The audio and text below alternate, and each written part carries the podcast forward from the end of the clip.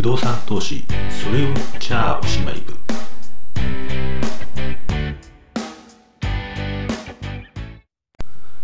それを支部長です。もうもうって感じですね。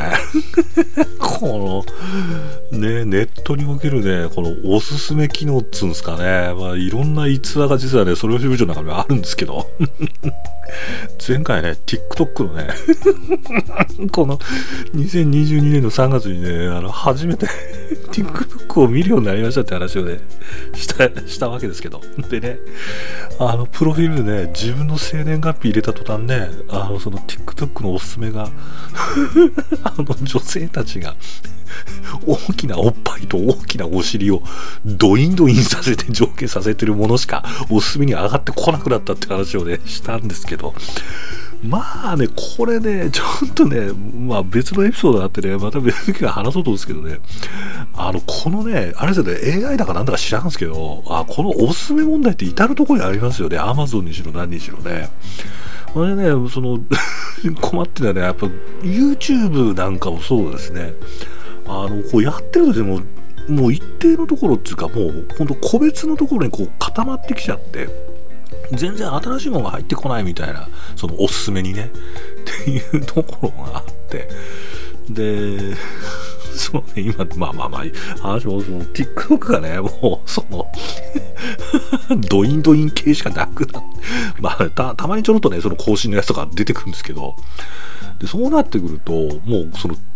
ねダウンロードしたね、その TikTok ってアプリが、その女性の、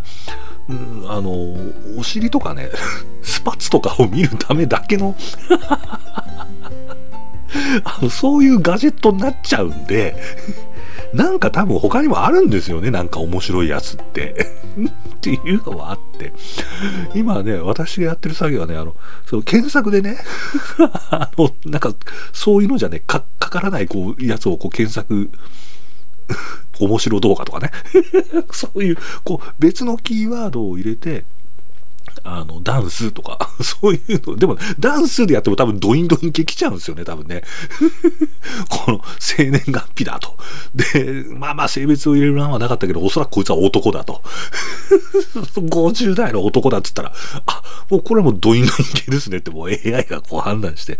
そうだ、だからダンスって言ってもしょうがないんだな。だから、なるべく関係のない、こう、あの、キーワードでね、検索して、それをこう薄めようとして今努力をしてるんですけど、一方でね、その TikTok でね、その、ね、はぐらかすこう検索キーワードってのもなかなか思いつかないですよね。だって、TikTok でね、憲法改正とか入れたってしょうがないですよね。その、あの、テイストを弱めるためにね。だから、どうすりゃいいんだって感じでね。でもあれですね、結構暇な時にね、あの、そのドインドイン系見ると結構、あまあ、あれですね、い興奮はしませんけど、あの、やっぱこう、なんか若い女性が頑張ってんだなっていう 女性、みんな頑張ってんだなって、こう、バスりたくて頑張ってんだな、前向きだな、なんつってみんなやっぱり一応ね、一応笑顔が多いですよね。笑顔が多いから、まあやっぱりね、気持ちは明るくなるんでしょうな。ということでね。まあまあこのね、TikTok のね、浅いお付き合いがね、どこまで続くのかもよくわかりませんけどね。えっ、ー、と、目にね、眼福を 眼福でございますという感じで、えー、やっておるわけですけどね。うんまあまあね、で、前回話したのはね、なかなかやっぱ不動産って競争力、不動産の競争力、多少不動産の競争力っていうところでいくと、やっぱり立地がね、一番で、なかなか建物のね、ハードの部分でなんか差別化するって結構あんまないよねっていう。で、どんだけ立派なビル建てたって、うん、やっぱりそこに入る人っていうのは、あの、リーズナブルな、リーズナブルなコストで利便性が高いところっていう感じになっててくるんですよね。なってくるんで、まあ、なかなか難しいよねと。ただ一方で、えっ、と、その、僕がね、今やってる物流施設みたいな、こう、ものっていうのは実は建物の作り方が実はかなり重要なんだよっていうこともあるし、えー、あるいはね、商業施設なんかもそうですよね。あの、どういう建物を作るか、人の動線をどういうふうに組むかってことによって、その施設自体の競争力っていうのも変わってくるし、その施設の中でもね、あの、もうこの区画はもうすごくいいんだけど、この区画はもう全然使えないとかって、そういうのはやっぱ出てくるんですよね。ホテルもしっかりかな。でもホテルはね、あんまりあれなんだけどね。うん、っていうことで、まあ、よくねこういうその商業施設だとかそういうこうハードとか運営によってねこう収益がこう左右されるのをオペレーショナルアセットみたいな言い方するんですよね。えー、なんでそういうものもあるんですけども、えーと、なかなかね、えーと、既存の用途っていうかねメインストリームの不動産の用途の場合は建物でね勝負かけるっていうのは結構難しいよねって感じですよね。だからやっぱりねそのバブルの時とかですよね。だから都心の土地がもうなくなってそうするとね開発が外に向くわけですよね。まあどこって言っちゃうとあれですけどどこって言った方がイメージがつきやすいんでえっ、ー、と品川とかね。天王洲とかね。そのもともとは交通の便もあるかおだお台場とかね。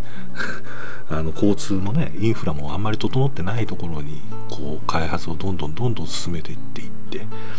なんでそういうところには大きな土地があるんで非常に立派なビルをね高い、えー、コストかけて建てるわけですよね、うん、だけど別にそんなのね 借りる方はねああんまり重要視してないっていうねうん立派なビルだけどなんでモノレール使っていかなきゃいけないんだよみたいな話があるわけですよねだからこういうビルなんかはマーケットがいい時はいいんだけどマーケットが悪くなるとまずこういうとこから、えーと、地盤沈下していくっていうことではありますよね。で同じような話でいけば賃貸マンションもそうですよね。あの前回も話しましたけどデザイナーデザイナーズマンションとかってね、えー、言うんですけど別にデザイナーズマンションにしたからっつって、うん、家賃上がるわけじゃねえしって実務的にはね。みんな今ねネットでね横並べでね比べられちゃってってことなんで、うん、あんまり意味ないんじゃないのって。でまたねデザイナーズマンションってね言ってもね 意外と大丈夫ないですよね。大丈夫ない。でどなんか別にねエントランスにねなんかおしゃれなね こう衣装がされててもデザインがされてても、まあ、あんま関係ねえよっていう 感じですよねでえっと、そう考えると,、うんと、なかなかねそこは難しいんですねって話になるんですがでもね実はやりようはあるんですよ。でこれねまたね今話したこととね相反することなんでなかなか説明が難しいんですけどあの例えばねその今エントランスがねうーんなんかデザイナーとか入ってかっこよくったって別にそれにね入居者の反応とかねそのリーシングがしやすくなるとかそういうことはないとは言いながら、えっと、やっぱり今の時代っていうのは、まあ、さっきのね TikTok の話じゃないですけれども特に若い人なんかは、まあ、一億総 SNS 化している中ではえっとまあ、いわゆるアイキャッチなものとか、えっと、自宅をねこう自宅が撮影場所になるわけですよね。でそうすると自宅にフォトジェニックなものを、まあ、ご自身で用意することもあれば、えーと、ちょっと面白めのものがあったりすると、まあ、それがね他の物件とどっちにしようかなって言った時にヒュッとこっちの方が選ばれる可能性が高くなるってことは結構十分にあるんですよね。でこの辺りは、えーと、見逃せなくて、えっと、やっぱ専用部に、えっと、オーナーさんがちょっとね、一手間加えて、えっと、やれることってのはよくあると思います。で、えっと、例えばよく言うのは、あの、建具。建具ね。あの、ドアとかのね、ドアノブとかね、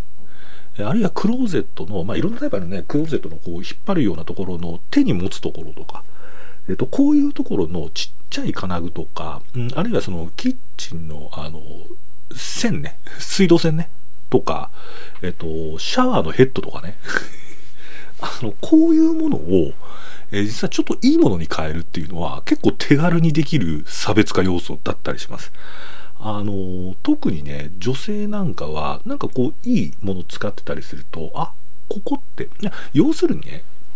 要するに賃貸マンションとかっていうのは基本的にはね使用低いんですよね あのもう分譲マンションの中で比べると全然使用低いんですよねでいいものも、まあ、既製品の一番コストパフォーマンスが高いものを選ばれてるんで、まあ、ところどころチャチいんですよねでそれをねちょっとねこうヨーロッパでかなんかのねあの 蛇口とかね、そういうのに変えると、おっと思うんですよね。で、そんなのね、大して金かかんないわけですよ。かかんないで、ドライバー1本でできたりするところもあったりするんで、えっと、そんなのはね、もしアッキスなんか出たらね、やってもいいと思いますよ。で、同じような形で、えっと、やっぱり特に若い人向けのものだと、えっと、まあまあ、個性、個性化っつうかね、えー、っていうところは、まあ、さっきね、話した通りあるんで、いつもね、現状回復の時になんかあるんだけど、僕らがね、実はやるのはね、えっと、壁の一面だけね、あの、要するに皆さん現状回復でクロス貼らなきゃいけない、貼り直しをしなきゃいけないようなタイミング来ると、みんな真っ白なやつピャってやっちゃうじゃないですか。まあもちろんそれが一番安いし、無難ではあるんだけれども、えっとね、ワンポイントね、そこでね、あの、別の色一面だけ入れるとかね、そういうのをね、あの、リーシング苦戦してる物件なんかはやりましたね。でそうするとやっぱりあのちょっと個性があるとそこはね引きになったりするんですよね。まあそれもあってねなかなかねやっぱりね不動産投資って1個でやるのきついっすよね。あの一物件1部屋しかこう持ってないとそんな冒険もできひんじゃないですか、うん、なんでまあまあそういう制限までまあちょっと話は別になりましたけども。えー、っていうような感じで、えっと、そんなようなことをハード面で、まあ、できたりもしますんで、まあ、お金かかんない範囲でね、結構ね、やったらいいと思いますね。で、まあまあ、そのね、もう大々的にやってたのは、僕がやったのは、あの、京都のね、町屋ですよね。で、かなりリノベーションやるんですけど、まあ、相当デザイン性が、えっと、居住エリアについても高いんですけれども、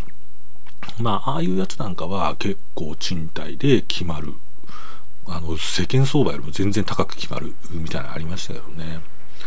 なんで、まあ、一応そういう差別化もすることはできるとでもえっ、とやっぱりこうあんまりねあれなんですけどねこう激しくやるとリスクあるんですけど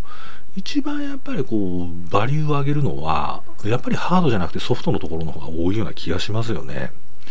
うん、でまあいろんなパターンがあるんだと思います。まあ、よく言われるのはペッとですね、はい、まあ、これなかなかね、これも実はワンルームマンション1部屋持ってますっていう投資家さんではちょっと無理なんですけれども、えー、ペット可か不可かっていうのは結構商品価値に影響ありますよね。えー、要するに、えっ、と、入居者さんのこう、まあ、お困りごとですよね。えっと、なかなか入れない。自分の思った通りのに、えっと、貸してくんないっていう人たちが一定数いて、えっと、その人たちをターゲットにしたコンセプト化っていうのは差別化に非常に、えー、役立つと思います。前ちょっと話したかな。あの、生活保護の方をもう対象にしますっていう物件が結構多かったりするんですよね。で例えばそのいう例でいくと例えばシェアハウスなんかなんかだとねそういうケースが結構強いんですけどあの例えばバイク乗りっていうことをもう入居者の前提にしちゃうとかよくあのあれですよね女性限定とかっていうねそういうのも一つの差別化になっていく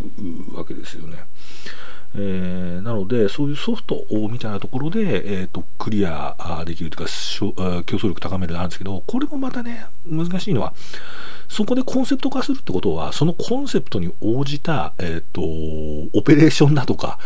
えっ、ー、と、そういうものも加えなきゃいけないですね。いや、単にね、自分が買ったアパートで一棟ね、ペット化にしますって言ったって、ペット化にしますって言ったって、いやいやいやいやいや、別にね、ペット飼ってる人が集まってるからっつって、騒音の問題が解決するわけないでしょとかね。いや、別にペット飼でいいんだけど、これなり動物どこでね、あの、洗うのとかね。あの、やっぱりそういうコンセプトにはコンセプトに合ったハードとソフトを提供しなきゃいけないんで、これまたどんどんさっきの話でいくとオペレーショナルになっていくんですよね。えっ、ー、と、つまり、この話っていうのは、えー、ああるいはねそうソフトのところでね現状回復を免除しますよとか、まあ、そういうのもいろいろあるんですけども、えっと、どんどんどんどんやっていくとそこの運営の領域にやっぱりオーナーサイドが踏み込んでいかないとこういう差別化っていうのを成立しないっていう感じなんですよね。でかつそのコンセプト化っていうのがうまく運営が回らなかったらそのコンセプトが足を逆に引っ張ることになります競争力をこう下げてしまうことになってしまううん、っていうこともあるんで、えっと、そういうところもあってやっぱり不動産投資っていうのは、えっと、やればやるほどあるいは価値を目指せば目指すほど、えっと、事業的になっていくっていうこういつものね 結論になっていくって感じですよね。